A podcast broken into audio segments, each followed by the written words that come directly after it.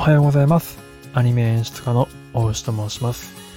この番組は、えー、実際のアニメ制作現場でアニメを作っている僕がですね、アニメについてのいろんな話を、えー、深掘っていくというような番組となっております。はい、えー、で今日は何の話かと言いますと、とレターをですね、スタンド F の方でレターをいただいたので、それの、えー、返答をしていきたいと思います。えー、読み上げさせていいただこうと思います。あの、お名前はね、ちょっと書いていないので、え、本文の方を読ませていただきます。えー、アニメ、シャーマンキングが始まりました。大好きな作品だったので、再アニメ化が嬉しく、呪術、鬼滅と漫画アニメ化のクオリティが高かったので、とても期待していました。実際に1話を見てみると、ヨウくんたちが動いているのは嬉しいけれど、原作と少し遠いキャラデザやザ・テイトというアニメーション、点点点。正直少し残念です。泣きマーク。どうしてこうなってしまったのでしょうか？泣きマーク。大石さん視点の考えがあれば伺いたいです。ということで、えー、ありがとうございました、レター。えー、ちょっと頑張って答えていきたいと思います。えー、まあ、結論というか、まあ、先にと一応まとめ的なことを言うとですね、うんまあ、これの理由は、まあ、ちょっと僕もいろいろ見たんですけど、うんと様々な理由がすごく複合的にきっと絡み合った結果なんじゃないかなというふうに推察しました。えっ、ー、と、僕はこの制作会社のブリッジさんとか、えー、この関係スタッフのメインスタッフの方々とお仕事させていただいたことがないので、まあ、米村庄司さんはちらっとだけ、まあ、同じ作品ご一緒したことはありますが、特に別にそんなに直接やり取りするような関係でもなかったので、その当時は。まあ、基本的には、あの、全く関係のない人間のたわごととして、え、ー、と、お聞きいただければなと思うんですけど、まあ、ちょっと一般論とかも交えつつ自分の見解を話していこうと思います。本当にあくまで自分のあくまで私的的な、あの、私的な見解と、えー、受け取っていただけると幸いです。はい、えっ、ー、と、まず、うんと、まあ、キャラクターデザイン、アニメのキャラクターデザインって、まあ、どういうものかって、どういうものがいいアニメのキャラクターデザインかっていうのを、まあ、ちょっと軽く、まあ、定義というかしたいなと思うんですけど、最初に。あの、原作を完全に忠実に再現するのが、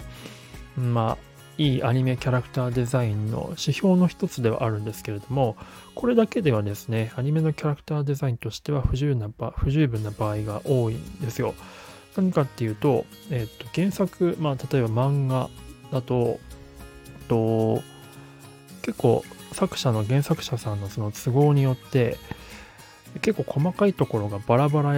にその絵のあの見た目に合わせて見た目の迫力とか見た目優先で結構デザインがバラバラだったりとかするんですね。あとこう3次元的に動いた時に結構成立してない画面にデザインされてることが結構、まあ、多かったりするんですよ。これキャラクターが例えば振り返った時はどういうデザインになるんだろうとか、どういう髪の動きになるんだろうとか、ちょっと想像しづらい場合があるんですね。まあ、悟空の髪の毛とかがそうなんですけど、まあ、結構シャーマンキングのキャラクターも結構そういったことが多くて、結構アニメのキャラクターデザインになかなか難しい作品だなとは個人的には思っていて、で、その中で他にもですね、なので、えっと、まあ、原作にできるだけ忠実かどうかっていうまあ、一つの指標としてはある一方で、アニメートしやすい、アニメーターが書きやすいかどうか、情報量の精査と、えっ、と、まあ、原作に忠実ですごくかっこよかったキャラクターデザインだとしても、結果、そのアニメーターが書きにくければ、トータルのその最終画面になった時に、クオリティが結果落ちてしまうので、それはアニメキャラクターデザインとしてあんま良くないっていうことなんです。なので、えっ、と、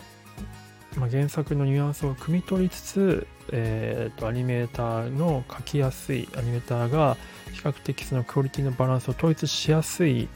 えー、デザインっていうのが、まあ、これ線の密度とかも含めてなんですけどまたその距離ですね。カメラからの距離によってどのぐらいこう省略するかとか近くに寄った時はどのぐらい、まあ、影とかハイライトっていう情報量を増やすかとかっていうその計算をですねしながらいろんなこういうキャラクターが動いた時こういうふうにカメラが、えー、キャラクターに近づいた時遠ざかった時はどういうような表現になるんだろうってことを総合的に考えて、えー、デザインに落とし込むっていうのがキャラクターデザイさんなデザイナーさんの、えー、お仕事なんですよ。えー、でまあ、これがまずキャラクターデザイナーさんのお仕事なんですけど、もう一つ、え、ー、と、まあ、原作があるもの系のものに関して、まあ、キャラクターデザインが気にしなきゃいけないことっていうのは、結構振り回される要因っていうのが一つあって、原作って結構その、長寿原作と、まあ、短期ものの原作ってまあ何パターンかあると思うんですけど、難しいのが、うんと、結構長い期間にわたって絵柄がずっと変化し続けている連載漫画の場合なんですね。うんと、これ何に合わせるか、どこの時点に合わせるかってすごくポイントなんですよ。例えば、ワンピースとかっていうのは、あの、一番最初は本当に小田さんの一番最初の頃に絵に合わせてたんですけど、どんどんどんどん小田さんの絵が変化していったことによって、最初は結構原作に忠実だったのに、結構あっという間に原作と全然違う絵柄になってしまった。ということで、何度かキャラクターデザインのリライトがされてるんですね。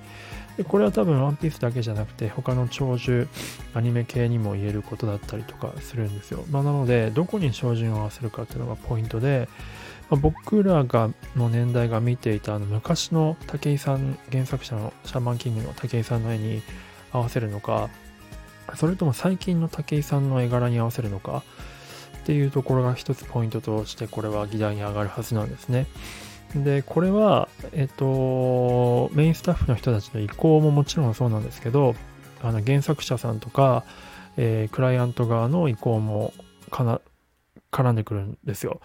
最近の武井さんの絵に合わせましょうとか、いや、ここはちょっと昔の武井さんの絵に合わせていきましょうとか、いやいや、アニメーションならではのえっ、ー、と、キャラクターデザイナーの方、今回佐野さんという方がキャラクターデザイナーやってらっしゃるんですけど、佐野さんの、あの、画風もちゃんと活かしていきましょうとかっていうところで、どういうような方針でやっていくかっていうところが、まあ、あって、この誰がどういった舵取りをしていくかっていうのがポイントなんですね。で、僕がこの感じを見た感じ、比較的、今回のあのシャマンキングのデザインとオープニングと本編を見させていただいた時に関したのは、比較的んと、最近武井さんの絵に、えー、寄せつつも、うんと、佐野さん、キャラクターデザイナーの佐野さんの画風が結構しっかり入ってるなというような印象でした。あの、佐野さんの作品が今回ちょっとこれをきっかけにいろいろと見させていただいたんですけど、過去作品、えっ、ー、と、無謀な7とか、えっ、ー、と、まあ、その他、えー、いくつか、え見させていただきましたけれども、ちょっと、最近の、あ最近のって今回の、えっ、ー、と、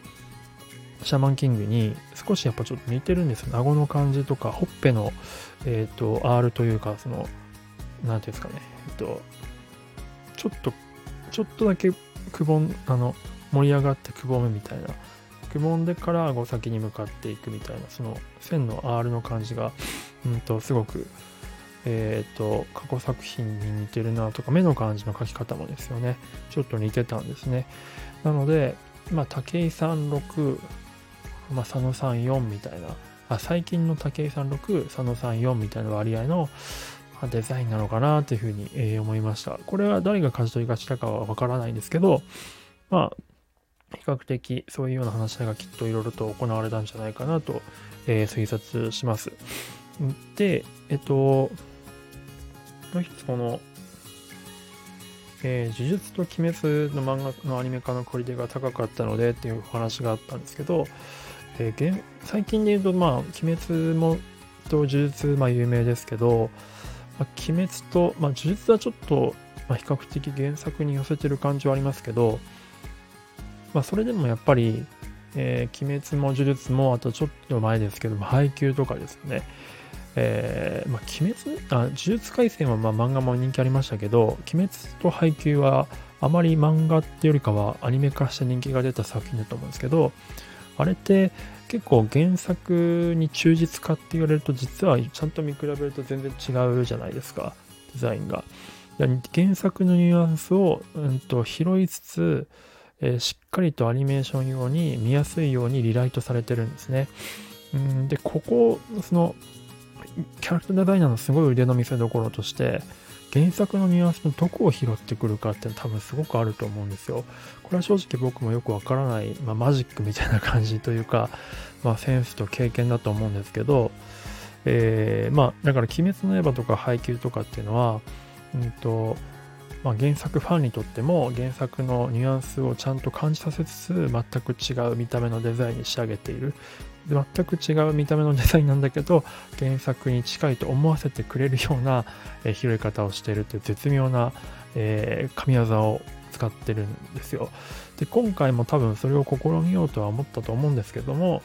まあそれがねちょっとその僕らが期待しているものと違ってしまったっていうところが多分あるんじゃないかなというふうに思います。まあそういった理由が積み重なってですねうんとまあ今回のえっ、ー、とまあシャマンキングの、まあ、ルックになったんじゃないかなというふうに思うんですねえっ、とまああとはちょっとその座組的なところもあるのかなと思います。と今回ブリッジさんというところで、もともとサンライズのスタジオだったところが母体となって作られた会社なんですよ。まあ、ケロロ軍曹とか、うんと、まあ、そういったのが作られてた会社ですよね。なので、うんと、で、今回のそのメインスタッフの座組も結構その、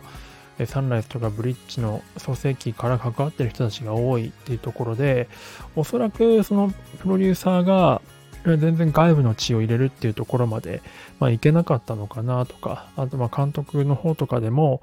まあそういった感じじゃなくて、まあいつものメンバーで行きましょうみたいな感じの流れで、まあちょっとあったのかなとかっていうふうなことを思ったり、えー、しました。っていう感じですね。えー、と、あと、まあ、まだあるか。あと、多分、まあ、鬼滅の刃とか、えっと、呪術廻戦なんですけど、えっと、まあ、ハイクオリティアニメを作るって、え難しいんですよ。本当に。あの、お金積めばいいっていうだけでものでもないんですね。多分、鬼滅も呪術廻戦も制作予算はかなりふんだんに取られてるとは思うんですけど、やっぱりお金をもらっても、それをこう、どうやって実際の絵にしていくかとかっていうのは現場の連動とかチームワークとか、